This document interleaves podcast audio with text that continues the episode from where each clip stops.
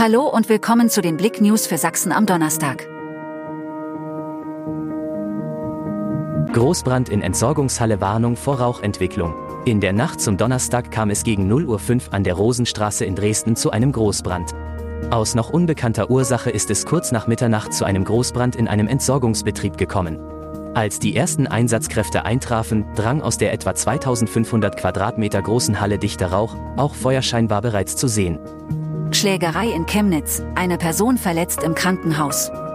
Auf der Straße Ustinat-Labem kam es am Mittwoch gegen 18 Uhr zu einem Polizeieinsatz aufgrund einer Schlägerei.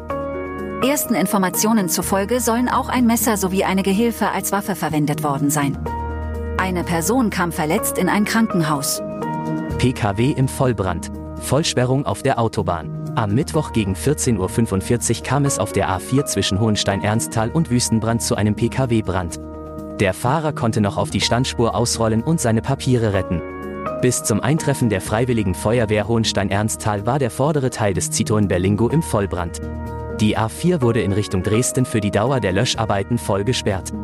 Europe Cup Gegner der Chemnitzer Niners ausgelost. Am Dienstag wurden in München die Vorrundensgruppen im Fiber Europe Cup 23-24 ausgelost. Demnach treffen die Niners Chemnitz auf Heroes den Bosch Niederlande, PGE Spoinia Stargard Polen, sowie den Verlierer des Qualifikationsduells zwischen den Backen Bears aus Dänemark und dem kosovarischen Club Kabipea.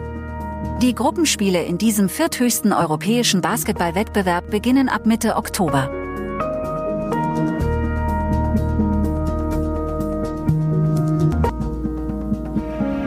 Danke fürs Zuhören.